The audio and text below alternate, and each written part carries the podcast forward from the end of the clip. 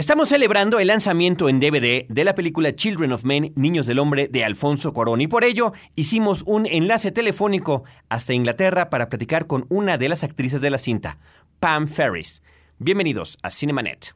Le Cine, vive escenas. La mejor apreciación de la pantalla grande en Cinemanet. Carlos del Río y Roberto Ortiz al micrófono. Bienvenidos www.cinemanet.com.mx es nuestra página de internet, nuestro buzón de voz para que nos llamen desde cualquier parte de la República Mexicana 01800 087 2423, teléfono sin costo 01800 087 2423, el buzón de voz de frecuencia cero. Digan tan solo que su mensaje es para Cinemanet y lo recibiremos. Si nos escuchan desde cualquier otro lado, el correo electrónico es promociones Hoy, como les decíamos, estamos celebrando este lanzamiento de esta importante película, una cinta interesante de Alfonso Cuarón, y tuvimos la oportunidad de enlazarnos Ciudad de México, Londres, para platicar con Pam Ferris. Vamos a escuchar las preguntas y las respuestas tanto en la forma original en la que se plantearon, primero todo en inglés y después la traducción al español. ¿Esto por qué? Pues para aquellos que les gusta escuchar las cosas tal y como sucedieron. Comenzamos. Cinemanet. Hi, Carlos. Hi, how are you, Pam? Uh, really well, thank you. Thank you very much for doing this interview and taking the time for talking to Cinemanet, our radio show and podcast. Oh, it's my pleasure, and it's so lovely to hear a Mexican accent again. Thank you very much. now, talking about uh, Mexican accents, we would like you to tell us uh, this is the second time you are involved with Alfonso Cuaron as, uh, that's the word. as a director. And uh, how has been this uh, working relationship with him? And particularly, was there any any uh, particular motive you wanted to get involved with Children of Men? Yes, I worked with Alfonso the first time on um, the uh, one the third Harry Potter film, and I don't know if you've seen it, but it's a particularly trying and difficult stunt that I, I do. There aren't many women of my years who are prepared to go through those kind of physical pain, okay. and uh, I enjoyed it. And he was so sweet to me. He he was absolutely delightful and incredibly supportive during that process. Uh, and those are personal reasons for doing it, without any of the marvelous artistic reasons. So I, I was delighted when he um, suggested that I might do this film. Uh, the artistic reasons are, um, well, it's just a brilliant story. I think it's one of the best, uh, cleverest warnings about what we're doing to the earth that I've ever seen. And uh, and also uh, the other reason to work with Alfonso is he's incredibly charismatic, and that uh, working with him, you feel the whole set, everyone on the set, is galvanized into into action. It's very exciting. Hablando de acentos mexicanos, nos gustaría que nos dijeras eh, cuál ha sido tu experiencia en esta segunda ocasión que trabajas con Alfonso Cuarón como director. Ya lo habías hecho previamente en la cinta que él dirigió de Harry Potter. Dinos cómo, cómo ha sido esta relación de trabajo y particularmente, ¿había algún motivo en especial por el que quisieras participar en Los Niños del Hombre? Sí, trabajé con Alfonso la primera vez en la tercera película de Harry Potter. Y no, no, sé si la has visto, pero es algo particular lo que hago y no hay muchas mujeres de mi edad que estén preparadas para atravesar el dolor físico que pasé. Y bueno, lo disfruté y él fue tan dulce, tan agradable y me apoyó tanto en ese proceso, así que estaba muy contenta cuando sugirió que yo hiciera esta película. Las razones artísticas son que simplemente es una historia brillante. Creo que es una de las historias más inteligentes de advertencias sobre lo que estamos haciendo con nuestro mundo hoy. Y también otra de las razones uh, podría ser que trabajar con Alfonso y también otra de las razones eh, por las que quería trabajar con Alfonso es que es muy carismático y trabajando con él sientes todo el set, todos en el set están concentrados en la acción, es muy emocionante. And um, he has told us, uh, the, the media here in Mexico and, uh, mm -hmm. and also in other countries, that he's not taking this story as a science fiction flick, but rather as a metaphor for things that are happening right now in uh, in the world. Exactly. I think the word science fiction slightly cheapens it. Don't get me wrong, I love science fiction, but in generally speaking, in science fiction, you have to simplify the characterizations in order to make the science bit work. Um, and that's fine. I find that very exciting in a lot of films. But this is much more about how we are today how we are now, uh, moved on a very short time, and it just gives that little, those few years in advance, give us a tweak and a perspective to what's happening now, which I think is very useful. Él ha dicho a los medios aquí en México y también en otros países que no está tomando esta historia como una película de ciencia ficción, sino como una metáfora para situaciones que se están dando en este momento en nuestro planeta. Exactamente. Creo que la palabra ciencia ficción ligeramente lo reduce. No, no me malinterpretes, amo la ciencia ficción, pero generalmente con la ciencia ficción tienes que reducir los personajes para que la ciencia trabaje, lo cual está muy bien y funciona perfectamente con otras películas. Pero esta película es más sobre lo que somos hoy, lo que hacemos ahora y adelantarlo ligeramente, solo para darle un pequeño giro, eh, para darle una perspectiva de lo que hacemos ahora y creo que eso es muy útil. And what would be um, could you tell us about your character a little bit? Because sure. she's she's in the middle of many many things, and she's not sure. really aware of, of the things that are going around her. She's uh, very sad, as many people are in this this new world situation. In that, I imagine. Hello, is that okay? Are we all right on the sound? Yes, we're we're still here. Okay. Um, I, I imagine, as many people are, they're completely lost in a desperate way to try and, and make the world continue when it's in danger of coming to a complete halt. And her um, past has always been to do um, pregnant women because she was a midwife in a previous uh, um, job. Mm-hmm. Uh, of course, obviously, that's not needed anymore.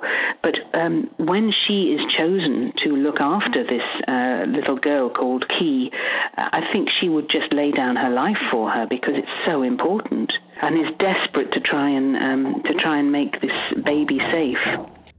¿Podrías platicarnos un poco de tu personaje? Ella está en medio de muchas cosas y no siempre del todo consciente de lo que está pasando alrededor. Ella está muy triste.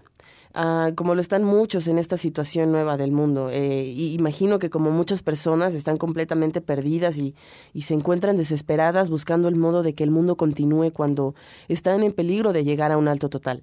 Y su pasado siempre ha tenido que ver con mujeres embarazadas, porque ella era una partera en su trabajo anterior. Y por supuesto eso ya no se necesita más.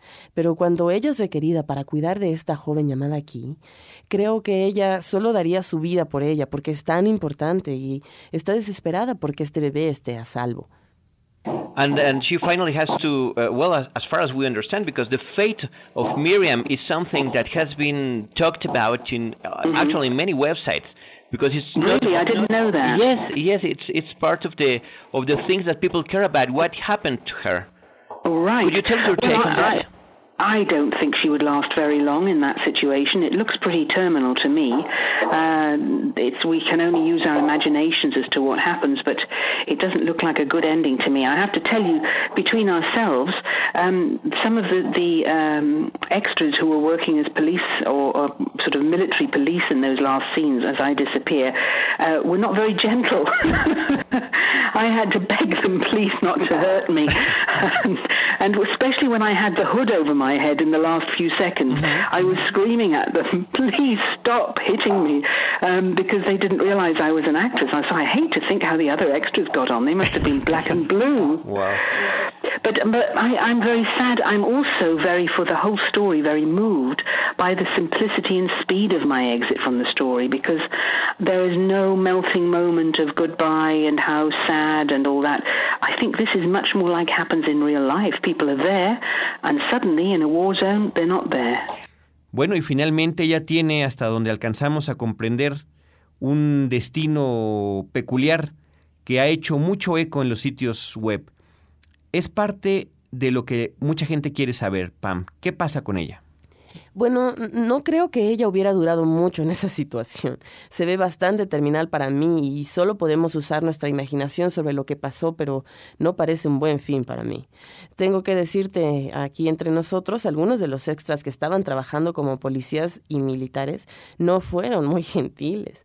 Tuve que pedir a la policía que no me hiriese, especialmente cuando tenía la capucha sobre mi cabeza. Por algunos segundos estaba gritando, por favor, dejen de golpearme pero estoy triste y, conmovida por la simplicidad de mi salida de la historia. No hay momento emocional de despedida y triste y todo eso. Ah, creo que es más como pasa en la vida real. La gente está ahí en una zona de guerra y de repente ya no están ahí. And particularly in this last scene we're talking about, um, what has been told is that it uh, kind of recreates, uh, especially with the Hood thing, uh, mm-hmm. things that have happened in, in Iraq, for instance. Sure, there, these are. But um, interestingly, Alfonso points out that the, the words are never Guantanamo or um, or uh, Iraq are never mentioned in the whole thing. With what we, uh, what he has used, um, are the visual signals that uh, have entered our consciousness in a very disturbing way over the last few years. Particularmente en esta última escena de la cual estamos hablando. Eh, lo que se ha dicho es que de algún modo recrea, eh, especialmente tomando en consideración el asunto de la capucha, que está recreando cosas que han pasado, por ejemplo, en Irak. Seguro, esas son cuestiones interesantes que Alfonso recalca. No ha usado palabras como Guantánamo o Irak, sino lo que él ha usado son los signos visuales que han impregnado nuestro subconsciente de una manera perturbadora en los últimos años. And um, uh, can you tell us, please, if you find if you found any different uh, process in the filmmaking Alfonso Cuarón and particularly. Lubezki made in the in creating this story in, in the filmmaking. Oh, they work so much as a team. They are incredibly close. They're joined at the hip, as we might say in our um, our jargon. Uh, they have known each other since they were very young, so they have an amazing shorthand, and they um, they it's a feeling almost of guerrilla guerrilla uh, filmmaking. They love speed. They love to throw things together, and uh, that makes it sound slapdash because it's not. Um, they will spend, uh, spend days or weeks preparing, but when it comes to the uh, actual takes, I think they both enjoy some ad- adrenaline, um, and I enjoy that myself very much as well. ¿Podrías decirnos, por favor, si encontraste algún cambio en el proceso cinematográfico de Alfonso Cuarón y particularmente de Emanuel Lubezki creando esta historia en esta realización? Oh, trabajan tanto como un equipo, son muy unidos. Se conocen desde que eran muy jóvenes, así que tienen una comunicación sorprendente y es casi como si hicieran una película de guerrilla. Les encanta la velocidad, les encanta aventar cosas juntos y pueden pasar días y semanas preparando, pero cuando es momento de las tomas reales, creo que ambos disfrutan de algo de adrenalina. Les gusta algo de improvisación y yo disfruto mucho de eso también. Do you recall a particular scene that that uh, where you, where you were involved and uh, that was improvised? Um, the, yes, the whole. Um, well, which was terrifying actually. The scene where the car is attacked by the Zeds and uh, that sort of thing.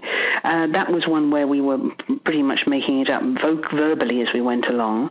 Uh, but the other one was when I was chanting over the the body of um, Julianne. Mm-hmm. Um, those were um, I have friends who who are in uh, the kind of um, uh, New Age and Reiki and, and all those things.